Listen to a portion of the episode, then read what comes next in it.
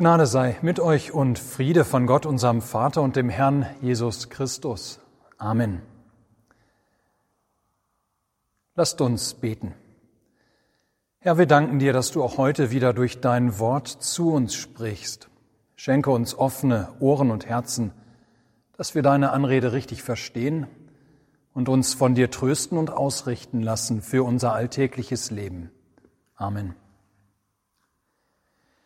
Liebe Gemeinde, lange dachte ich, dass wir als Gemeinde recht gut durch diese Corona-Zeit gekommen waren. Und das mag im Großen und Ganzen vielleicht auch so gewesen sein, aber inzwischen beobachte ich zunehmend, leider Gottes, wie diese Zeit auch uns in der Christuskirchengemeinde an die Substanz geht. Ja, ganz gleich, wie man persönlich zu diesem neuartigen Virus steht, das letzte Dreivierteljahr hat seine Spuren bei uns hinterlassen. Bei Interaktionen untereinander stelle ich fest, dass der Umgang miteinander rauer geworden ist. Der Zusammenhalt bröckelt. Die Nerven liegen schnell blank, ja schneller als sonst ist man gereizt. Es fehlt zusehend an Empathie für den Nächsten. Die Liebe untereinander, das, was die Christen vor allem auszeichnet, die Liebe untereinander, ist gefühlt um ein paar Grad kälter geworden. Dies ist zwar verständlich, zumindest lässt, lässt es sich leicht erklären durch den Ausnahmezustand, in den wir durch das Coronavirus versetzt wurden und der just diese Tage in eine neue heiße Phase geht. Und doch bereitet es mir Sorgen. Und ich frage mich, wo können wir gegensteuern? An welcher Stelle können wir einschreiten gegen das Erkalten der Liebe unter uns?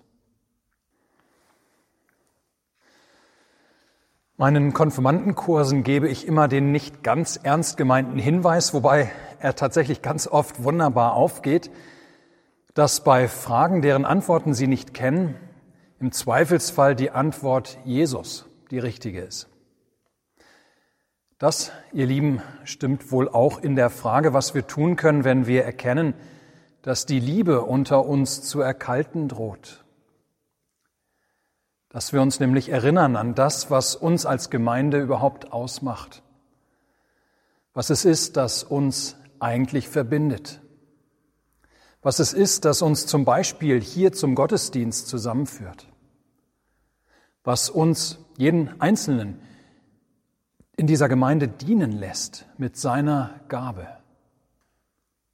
Es ist unser Herr Jesus Christus, unser Heiland und Erlöser, ohne den wir allesamt verloren wären, doch mit dem wir unvergleichliches Leben haben.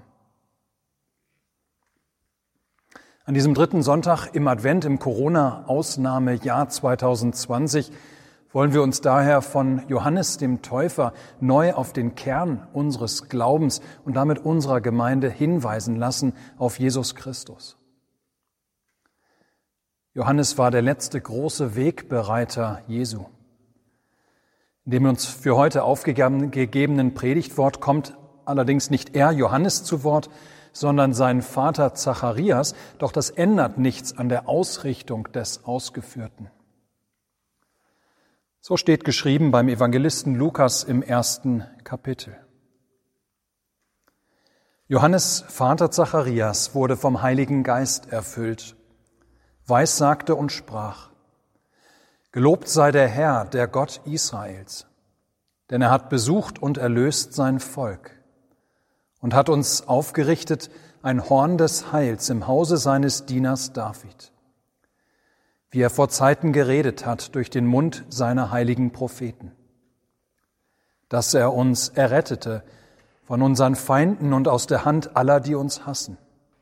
Und Barmherzigkeit erzeigte unseren Vätern und gedächte an seinen heiligen Bund, an den Eid, den er geschworen hat, unserem Vater Abraham uns zu geben, dass wir erlöst aus der Hand der Feinde ihm dienten ohne Furcht unser Leben lang in Heiligkeit und Gerechtigkeit vor seinen Augen.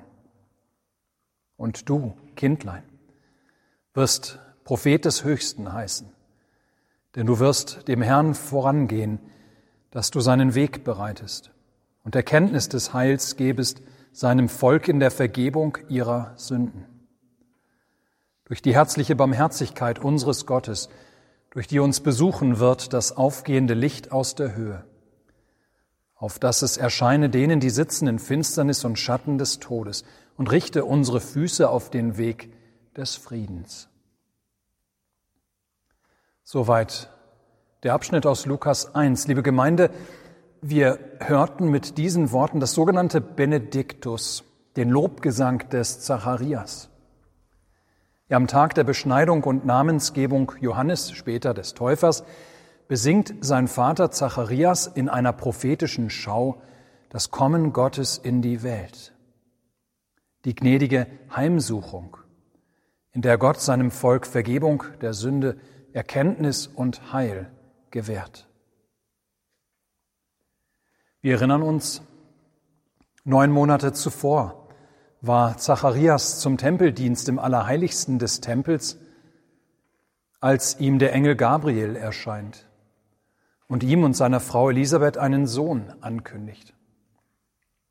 Dieser Sohn würde, nun O-Ton des Engels, er würde vor dem Herrn hergehen im Geist und in der Kraft des Elia, zu bekehren die Herzen der Väter zu den Kindern und die Ungehorsamen zu der Klugheit der Gerechten, zuzurichten dem Herrn ein Volk, das wohl vorbereitet ist. Zacharias glaubte dem Engel zuerst nicht, auch weil seine Frau Elisabeth doch längst alt war. Aber nun, eine Woche nach der Geburt des verheißenen Sohnes, glaubt Zacharias der von Gabriel gebrachten Verheißung, dass es stimmt, was Gabriel verkündigt hatte dass Johannes der Wegbereiter für den großen Messias sein würde. Und er lobt Gott dafür, dass er sein Volk besuchen und erlösen will. Ja, wie wunderbar. Gott will sein Volk besuchen, es zu erlösen. Gelobt sei der Herr, Benediktus. Liebe Gemeinde, dieses tolle Bild von Gott, der sein Volk besucht und die Menschen erlöst, das begegnet bereits im Alten Testament. Und zwar an zwei ganz entscheidenden Stellen. Als die Nachfahren Abrahams in Ägypten unter dem Pharao versklavt sind, das Volk dort unterdrückt wird. Und später, als Israel nach Babylonien auf unbestimmte Zeit in die Gefangenschaft geführt wird.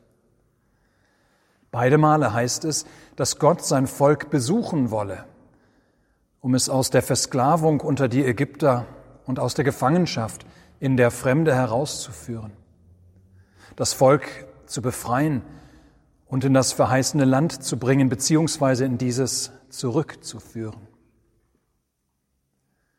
Nun wolle Gott erneut sein Volk besuchen, so lässt Zacharias es erkennen um es zu erlösen. Um ein Horn des Heils aufzurichten, das heißt nichts anderes als eine heilbringende, eine sieghafte Macht aufzurichten unter den Menschen. Ja, dieser Besuch Gottes würde noch einmal so ganz anders ausfallen als die vorherigen Besuche. Ging es vorher um die Befreiung aus der Hand der Ägypter und um die Befreiung aus der Gefangenschaft in Babylon, ging es diese beiden Male also nur in Anführungsstrichen um die Erlösung von irdischen Feinden, so geht es diesmal um eine viel umfassendere Befreiung, um die Erlösung der Menschen aus den Händen ganz anderer Feinde. Ja, ihr Lieben, es geht um die Befreiung der Menschen von der Versklavung an die Sünde, an Schuld, und Versagen. Dass diese uns nicht länger gefangen halten, binden und knechten. Dass mich mein Scheitern und Fehlen nicht mehr definieren. Ich getrost auch Fehler machen kann und meine Unvollkommenheit akzeptieren kann, weil einer meine Schuld zudeckt. Es geht um unsere Befreiung von der Versklavung an den Tod, dass dieser uns nicht länger gefangen hält, uns bindet und knechtet, dass mir der Gedanke an meinen eigenen Tod nicht mehr nur Angst macht, ich stattdessen leben kann, auch wenn ich vom Tod und Krankheit umfangen bin, weil einer stärker ist als der Tod. Es geht um unsere Befreiung von der Versklavung an den Fürsten dieser Welt, dem Teufel. Dass dieser uns nicht mehr gefangen hält, uns bindet und knechtet. Dass ich getrost und gelassen leben kann, auch wenn ich weiß, dass der Teufel umhergeht wie ein brüllender Löwe, auch wenn ich weiß, dass er mich vernichten und von Gott wegführen möchte, es ist einer, der den Teufel besiegt hat.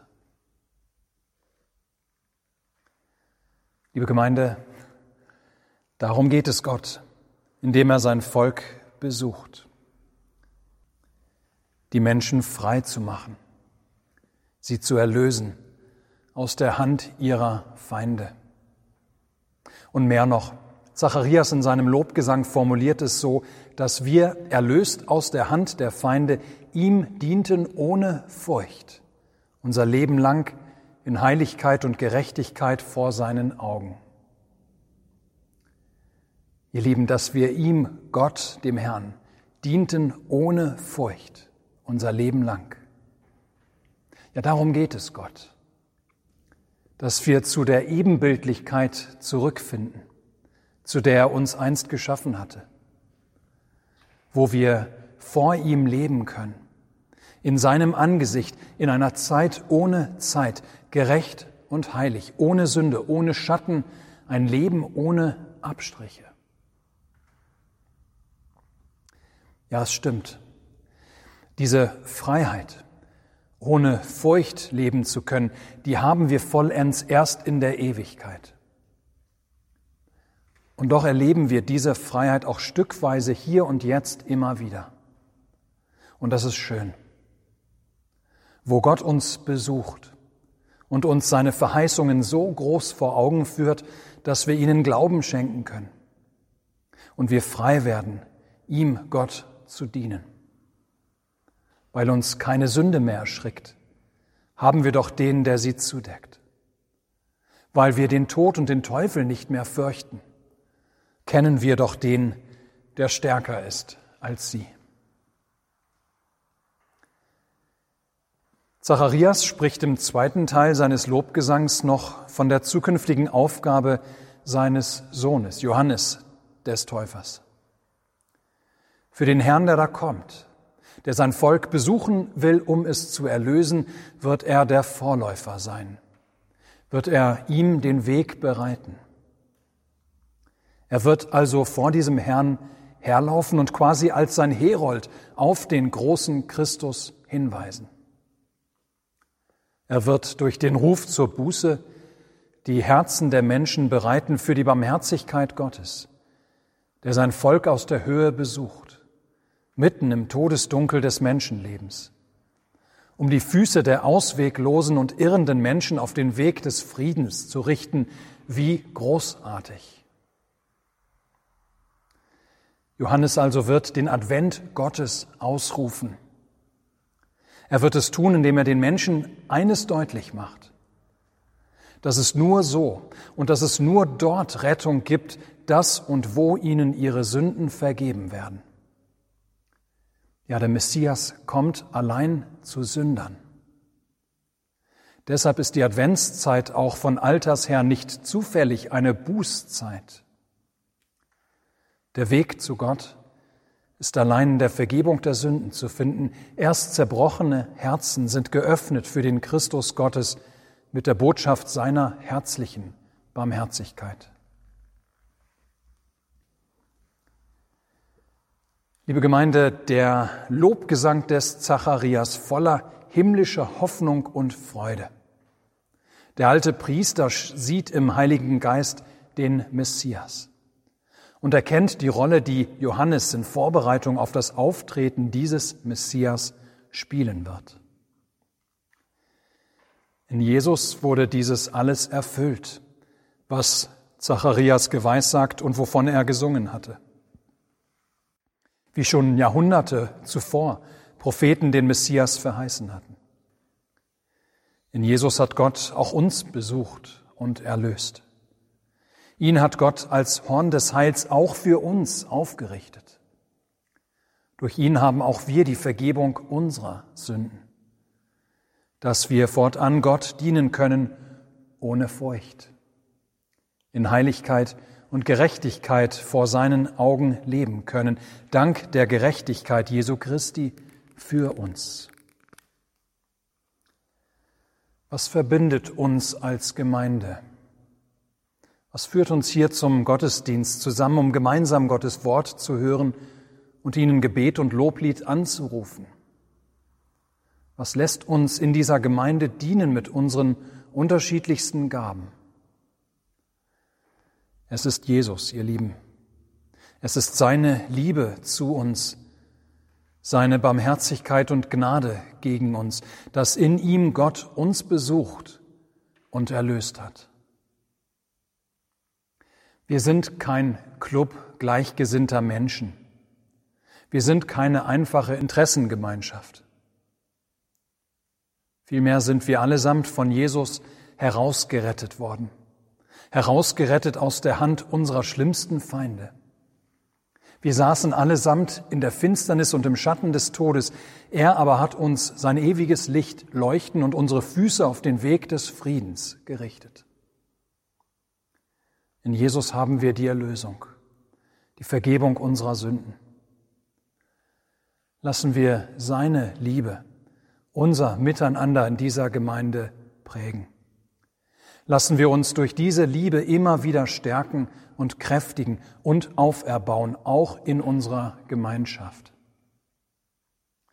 Ja, in der Dunkelheit dieser Tage, auch in der Dunkelheit, die die Corona-Pandemie in unser Leben gebracht hat, lasst uns absehen von uns selbst, von all dem, was uns in dieser Zeit und Welt immer wieder auch gefangen nehmen will. Lasst uns vielmehr uns besinnen auf den Besucher, der sich angemeldet hat und aufsehen zu ihm, zu Jesus, der gekommen ist, unsere Sünden zu vergeben. Advent, er kommt. Benediktus, gelobt sei er. Amen. Der Friede Gottes, welcher höher ist als alle Vernunft, bewahre eure Herzen und Sinne in Christus Jesus. Amen.